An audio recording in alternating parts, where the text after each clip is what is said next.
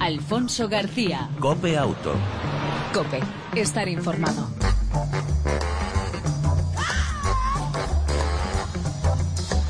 Hola, ¿qué tal? ¿Cómo estás? Te damos la bienvenida una semana más a este tiempo de radio dedicado al mundo del motor, tanto en las dos como en las eh, cuatro ruedas. Ya sabes, una entrega semanal donde te ofrecemos información, actualidad, análisis e incluso entretenimiento del, dedicado al mundo del motor. En el control técnico, como siempre, todo lujo, Jesús Hernández. Al volante, el saludo. Y si te parece, arrancamos. Alfonso García.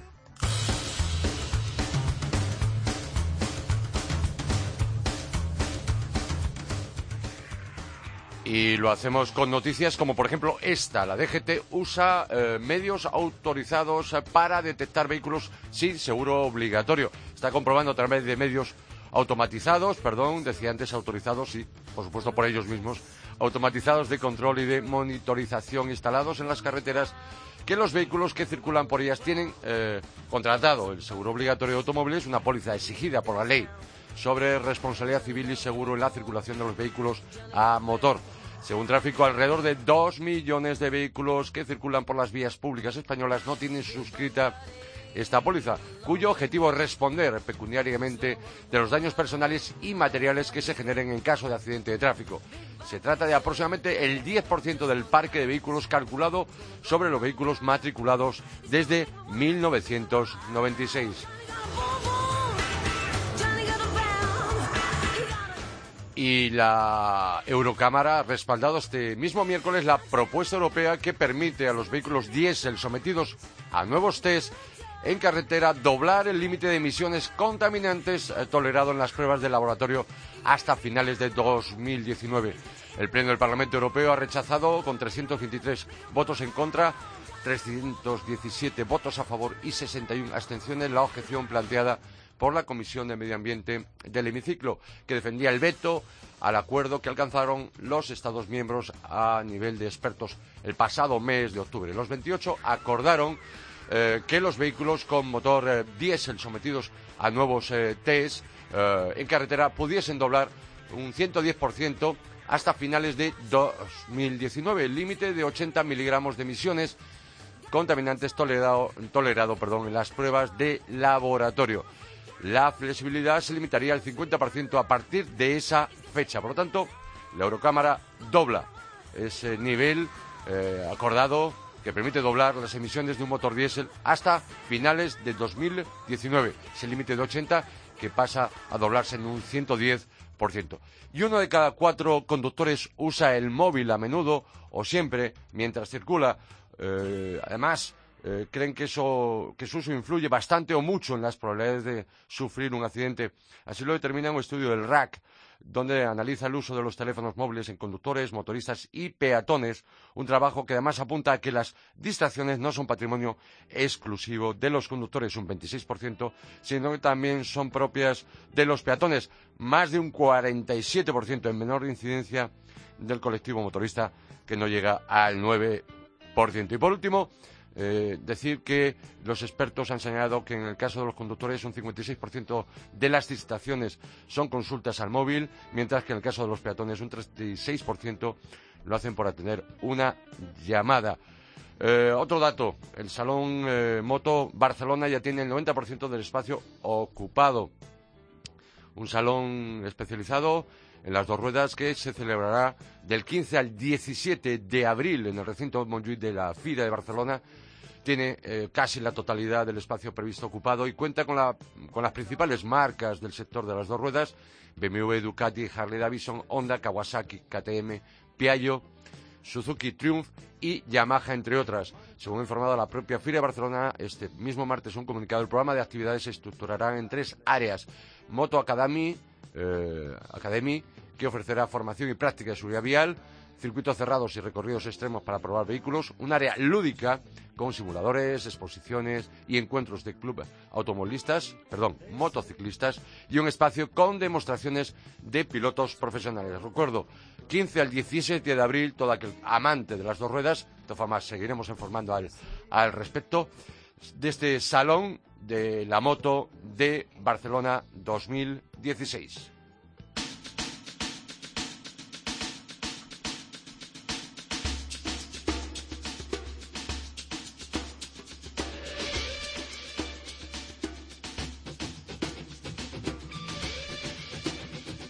El pasado lunes conocíamos la triste noticia de la muerte por atropello por parte de un camión de un bebé de un año y medio en un paso de peatones cuando iba con su otro hermanito y con su madre.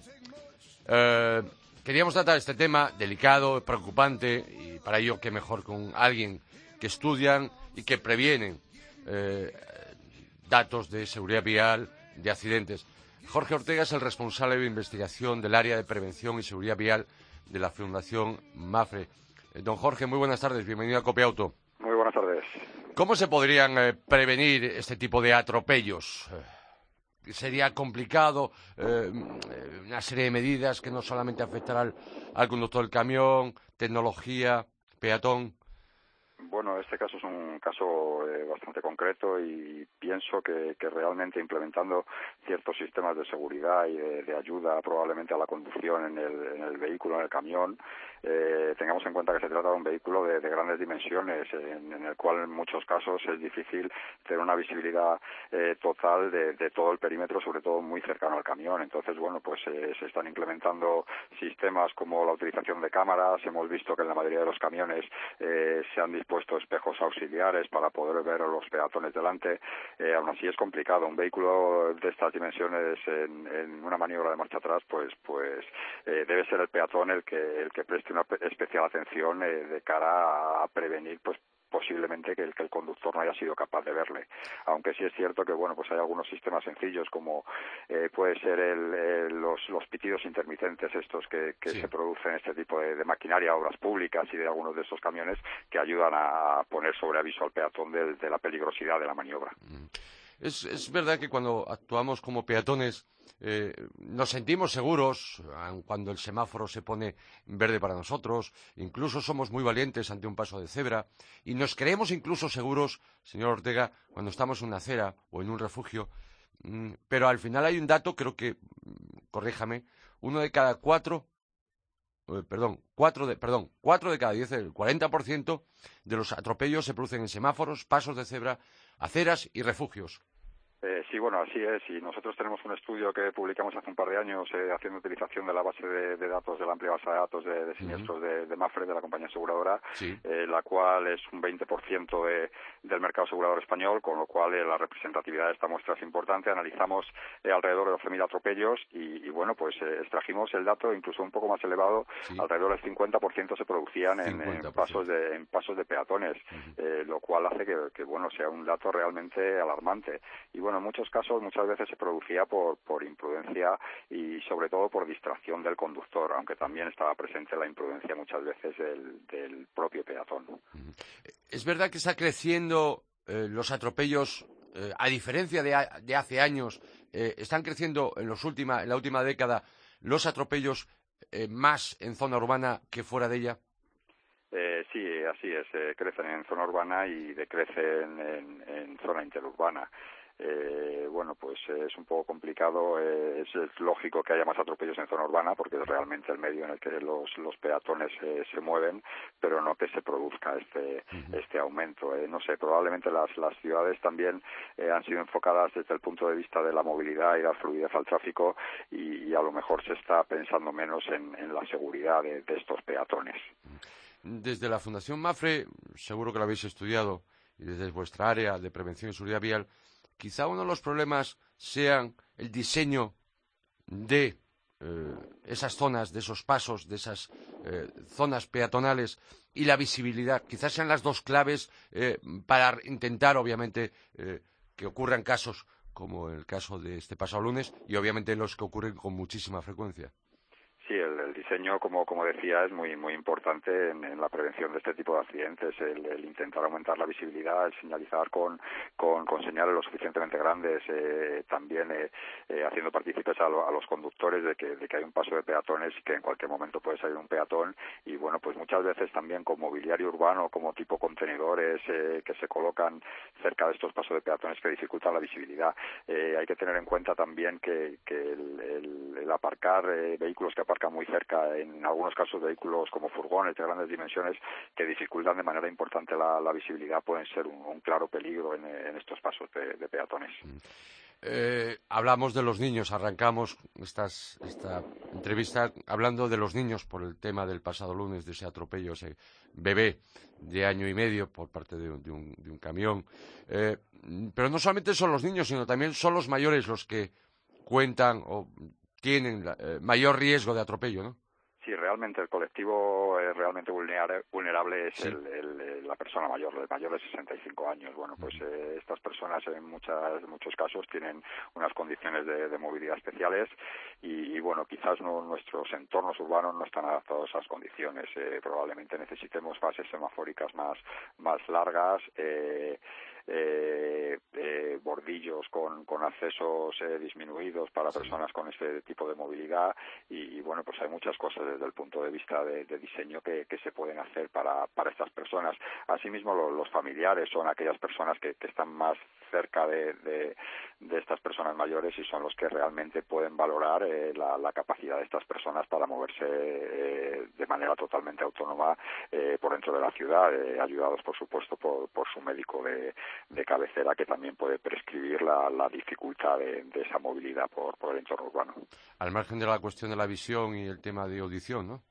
Sí, sí, por supuesto. Eh, al final, pues bueno, eh, según nos vamos haciendo mayores, pues todos nuestros sentidos pues se van viendo mermados y, lógicamente, pues pues esto puede eh, ponernos en peligro frente frente a la vía. Quizás sea el mayor porcentaje en cuanto a atropellos a lo largo de todo un año en nuestras ciudades sea eh, el, grupo de personas mayores de 65 años los que más eh, porcentaje existe? Sí, así es. Bueno, eh, los datos que consolidados que tenemos que ha publicado la Dirección General de Tráfico, hablamos de datos de 2014, eh, todavía no dispone de datos de 2015 consolidados y bueno, pues hablamos de que de 336 atropellos que se produjeron en, en, nuestras carreteras y ciudades, eh, 177 corresponden a personas mayores de, 65, con lo cual el, porcentaje es muy importante. Y además tengamos en cuenta que, que la población española eh, va envejeciendo y se espera bueno pues que por lo menos la exposición al riesgo eh, al haber más personas pues será será mayor sería interesante me imagino que se eh, incidiera mucho más en el tema de la seguridad eh, de, los peatones por parte de determinadas campañas a nivel obviamente de la Dirección General de Tráfico y de los propios ayuntamientos ¿no?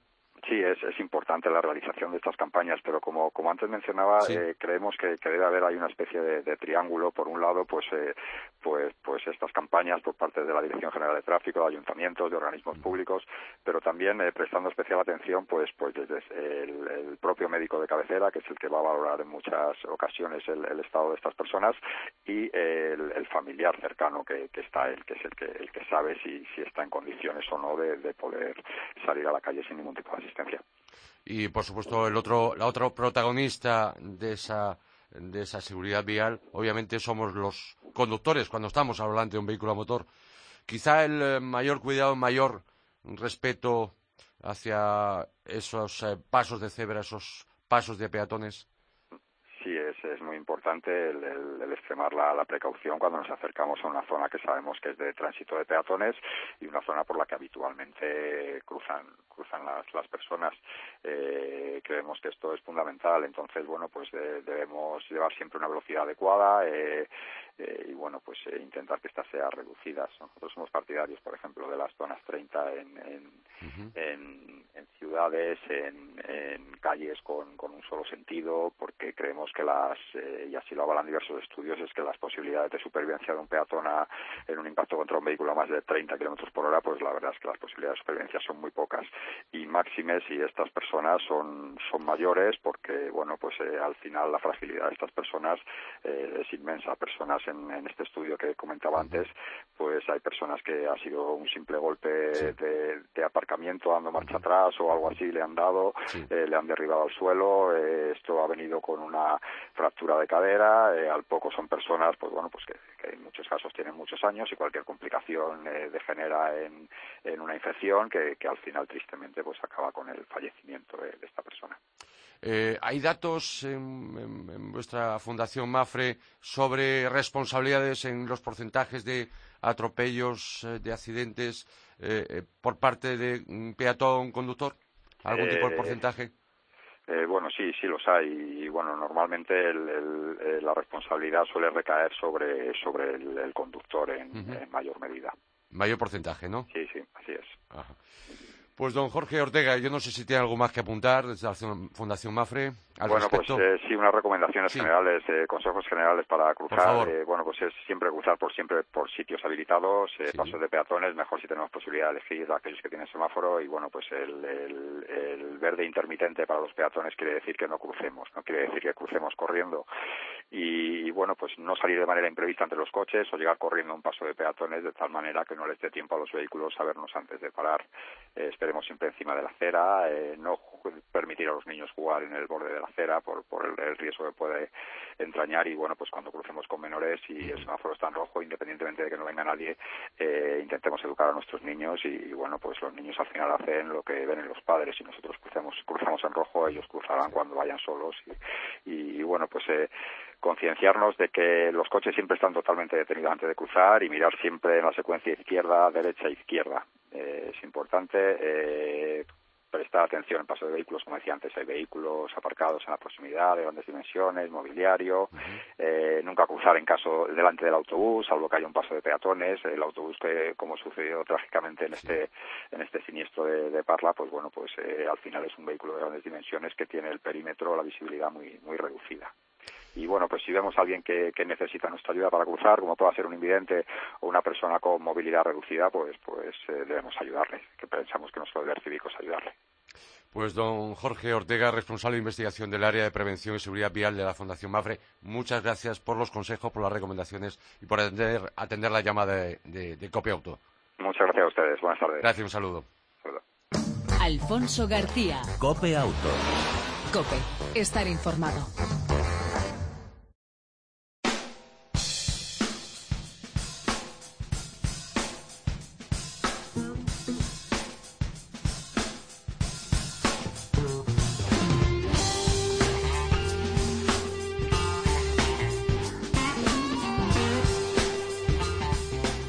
Déjame que salude a un viejo rockero, a un viejo amigo de este programa de Copiauto y a un experto, obviamente, que se lo sabe todo. Es don Fernando González Iturbe, director general de la Fundación CEA, Comisariado Europeo del Automóvil. Don Fernando, muy buenas tardes, bienvenido a Copiauto. Muy buenas tardes, Alfonso, ¿cómo estamos? Bien, ¿y vos? Bien, me reía lo de rockero porque tengo la cadera ahí un poco fastidiada. ¿eh? yo, es, una, pocos trotes. es una cuestión, es una cuestión de la edad. Yo las rodillas, así que bueno, andamos ahí. Ya no podemos jugar al baloncesto, está clarísimo. Nada, nada, nada, Solo, de, espectadores. Efectivamente. Eh, don Fernando, le llamamos, y le llamo a usted por la edad, obviamente. Bueno, venga. Eh, porque, bueno, esta semana es actualidad, en este caso en la capital de España, pero es algo que ha proliferado casi como las setas cuando llueve no es el caso de estos últimos tiempos, pero que florecen y siguen floreciendo no solamente en la capital de España, sino en el resto de ciudades y no necesariamente capitales de provincia, esos, esas cámaras de semáforo en rojo. En concreto, en, Madrid, esta semana, por parte del Ayuntamiento, se ha anunciado, eh, bueno, pues seis eh, eh, controles de cámara de semáforo en rojo, en rojo, ya habían 26, creo recordar, más han prometido que nos van a regalar otras seis más. Por tanto, van a ser unas 12 en, las, en, los próximos eh, meses. Eh, Fernando, yo hay algo que no entiendo y es eh, que, bueno, el sistema fotorrojo tiene varias existencias de juzgados por falta de garantías del sistema, ¿no? Se han anulado incluso multas, ¿o me equivoco? Ha habido juzgados que, que han anulado sanciones impuestas con ocasión de esas fotografías tomadas por esas cámaras. Eh, yo el texto he leído de una revista jurídica el resumen y parte de la sentencia. Lo que viene a decir el Tribunal Supremo es que en lo que yo he leído no hay ninguna consideración técnica, pero que técnica en el sentido de detalles concretos, pero sí. viene a decir que esos aparatos, que en este caso captan las captan la, la imagen de ese vehículo que va atravesando la zona de, frenada y cuando está el semáforo en rojo, bueno, pues que mm, al no estar sometidos a control metrológico, eh, pues no es fiable el hecho que se denuncia, el hecho que se denuncia que es el que motiva la sanción y, y declara que lo anula. Parece ser que es una sentencia que proviene de una, un recurso que plantea el Ayuntamiento de San Sebastián eh, en interés de ley, unificación de doctrina. Ahora, como no he leído el texto completo, no lo sé, pero bueno, a fin de cuentas se va a, esa, a ese tipo de recursos donde los particulares no pueden ir. Va la administración cuando hay, a lo que vamos, distintas mm, sentencias contradictorias en tribunales de categoría inferior y entonces se acude la administración, oiga, mire, este tema se, se decide de distinta forma en algunos en distintos tribunales, unifique usted la interpretación. Entiendo. Y es lo que ha dicho el Tribunal Supremo. ¿eh? En cualquier caso, este tipo de eh, cámaras de semáforo en rojo, de control de semáforo en rojo, pues supone el, que si te llega la sanción son 200 euros y 400, y, uy, 400, no, perdón, y cuatro puntos. para, los restos. Sí, y cuatro puntos del permiso de conducir, que no está nada mal, 200 de billón más cuatro puntos, casi nada. Pero es curioso, yo no sé si en la Fundación del Comisario Europeo del Automóvil tenéis datos, pero Mientras que en Madrid aumentan las cámaras de semáforo en rojo, Estados Unidos las reduce. Por ejemplo, eh, noticia de esta misma semana, se calcula una caída de casi un 19% desde 2012 en la instalación de cámaras de control de semáforo en rojo por su ineficacia en prevención de accidentes. Además, el estudio elaborado por eh, un departamento de seguridad de carreteras del estado de Florida ha detectado un aumento del 15% de accidentes y, en concreto, en la ciudad de Tampa ha llegado incluso a aumentar en torno a un 40% la, la cifra de siniestros y de accidentes motivados por ello. ¿Vosotros tenéis datos al respecto o no?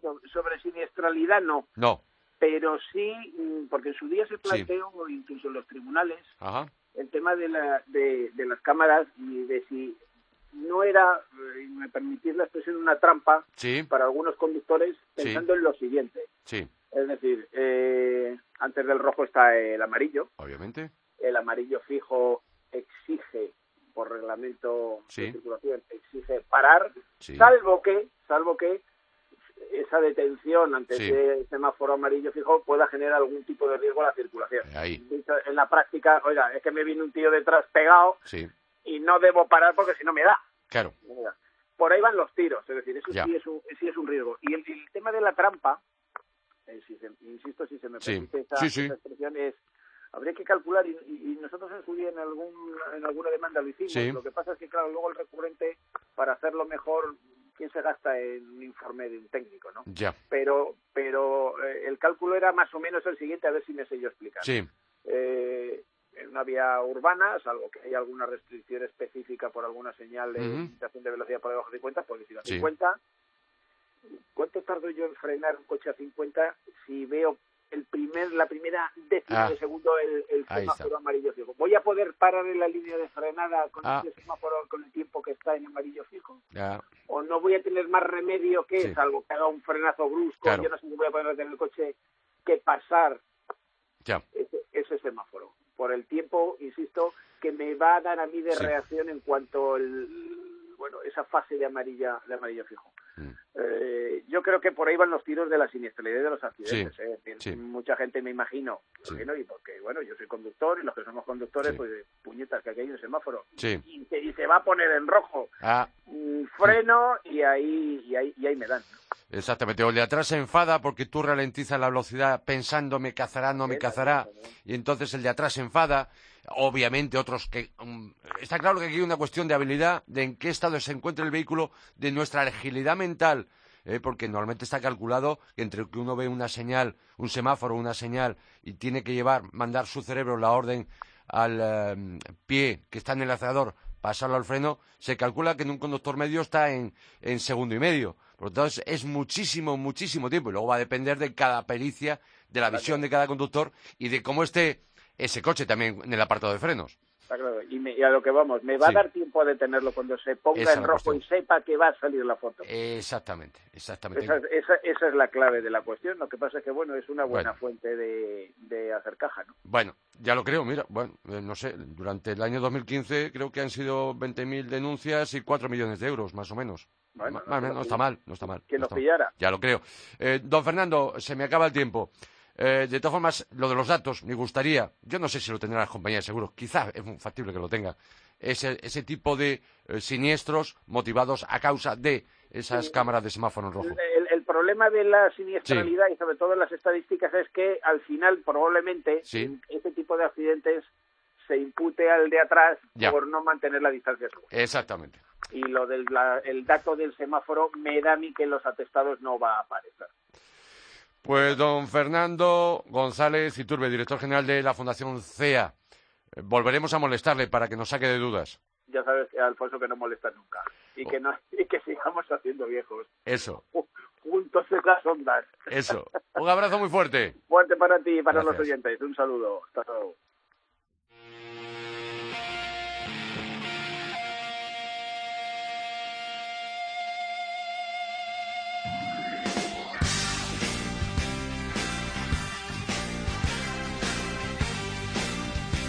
Y en estos últimos mm, cinco minutos, rápidamente, hablamos de novedades aquí en Copia Auto.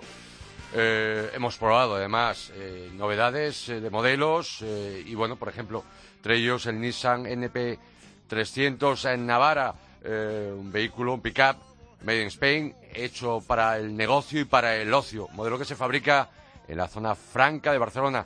Ahora se lanza esta mm, nueva y segunda generación que se vende en Europa y Golfo Pérsico. La primera Navara salió al mercado en 2005 y que ganó, por cierto, de aquellas dos Copas del Mundo de mm, todoterreno en 2005 y 2006. La longitud de esta nueva Navara es de 5,33, por lo tanto mide muy bien tu plaza de garaje si es que vas a meterla. Cinco plazos, eh, plazas, perdón. Eh, puede remolcar 3.500 kilos con dos tipos de cabina, la kick cap, la sencilla y la doble cabina, la única que se puede matricular como turismo. Eh, la otra opción será como eh, vehículo mixto. Único pickup con sistema multibrazo suspensión eh, multilink. Oferta de dos motores diésel de 2,3 centímetros cúbicos eh, de origen Renault con 160 y 190 caballos el segundo biturbo. Este último con opción de caja de cambios automática de 7 velocidades doble embrague, ambas caja manual y automática con reductora, tracción siempre a las cuatro ruedas, un equipamiento realmente de la nueva Navara muy completo, destaca el climatizador bizona, Nissan Connect, asientos calefactados, cámara, marcha atrás, asistente en pendiente y puesto de conducción de turismo tipo Cascae o, Trail. La nueva Navara mm, se ofrece con cuatro tipos de, de acabado, 125 accesorios en opción, a la venta ya con cinco años de garantía eh, y con precios de tarifa desde 22.000 euros, la más asequible con promoción se quedaría en unos 19.490 en, en lanzamiento de este nuevo modelo y desde 23.000 la doble cabida, cabina, perdón. Si se matricula como turismo, desde 30.000 euros y no como vehículo mixto.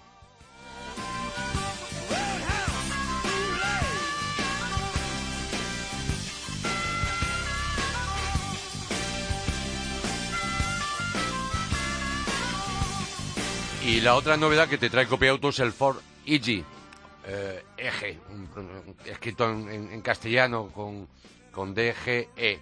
Todo camino grande de 4 metros 81. El EG está sobre la base de la plataforma que utiliza el Mondeo, el S-Max, el Galaxy.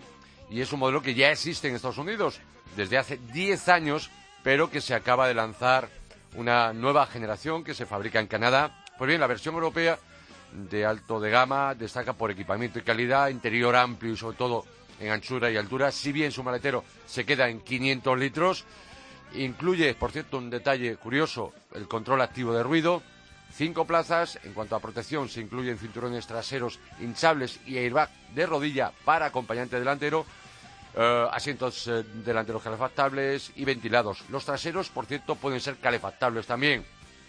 Transmisión integral 4x4 inteligente para el nuevo Ford EG. Eh, bueno, todo tipo de ayudas a la conducción, desde apertura de maletero sin manos, aviso de tráfico trasero transversal.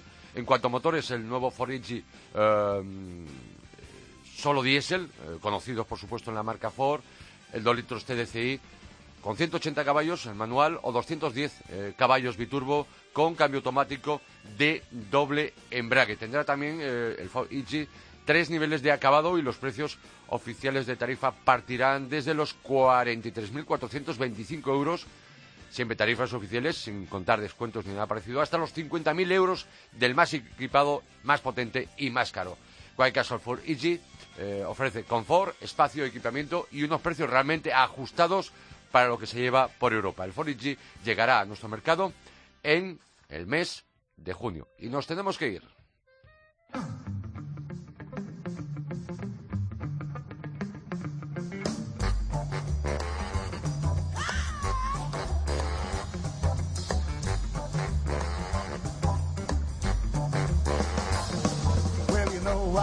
En el eh, control técnico, como siempre, todo un lujo, nuestro copiloto eh, Jesús Hernández, eh, al volante, ya sabes, Alfonso García, que te desea, te deseamos que estés aquí la próxima semana, en la próxima entrega de Copiloto. Y mientras tanto, lo que siempre te decimos, que disfrutes, si puedes, de tu vehículo y de los tuyos. El saludo de Alfonso García. Chao.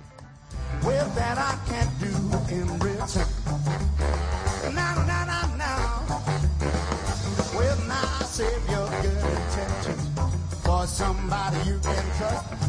Cause once you hand it over, you know you won't see me. So don't you